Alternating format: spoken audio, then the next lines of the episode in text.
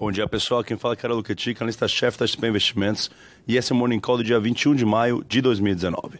Os futuros nos Estados Unidos estão em leve alta nesta manhã de terça-feira, após sessão mista na Ásia ao longo da noite, com incerteza em relação à disputa comercial ainda dominando os mercados e mostrando poucos sinais de melhora.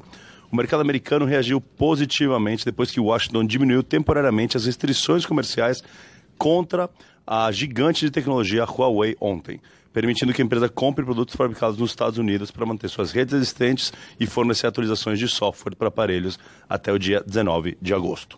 No Brasil, a adesão ou não de partidos e movimentações às manifestações pró-governo no dia 26 tem gerado tensão na base de apoio de Jair Bolsonaro. Os aliados do presidente que se colocaram publicamente contra eh, os atos se viram alvo dos demais apoiadores. O ponto é que a capacidade de mobilizar ou não o presidente virou agora um teste autoimposto à sua popularidade.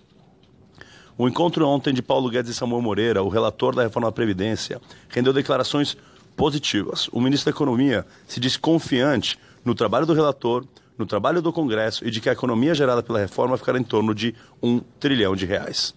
Do lado das empresas, iniciamos ontem a cobertura de Iguatemi com recomendação de compra preço-alvo de 45,20 por ação, com base em um valuation atrativo, nossa expectativa, e dois, a nossa expectativa de recuperação sequencial dos indicadores operacionais.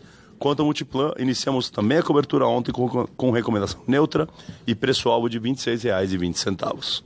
Mantemos a recomendação de compra para BR Malls também nesse relatório, revisando o preço-alvo para R$ 14,40 por ação, após incorporarmos os últimos resultados. Acreditamos que o deslocamento recente do setor tem aberto uma oportunidade e classificamos a Iguatemi como nosso veículo preferido dentro do setor de shoppings no Brasil, seguido pela BR Malls. Por fim, o preço celulose curta eh, teve novamente queda nesta semana, recuando 4 dólares para 664 dólares eh, na China. Uh, isso é uma queda de quase 25 dólares contra o mês anterior.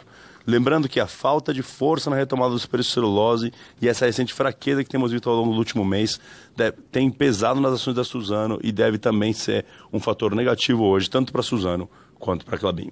Basicamente hoje, para essa terça-feira, dia 21 de maio, qualquer dúvida estamos à disposição. Bom dia a todos.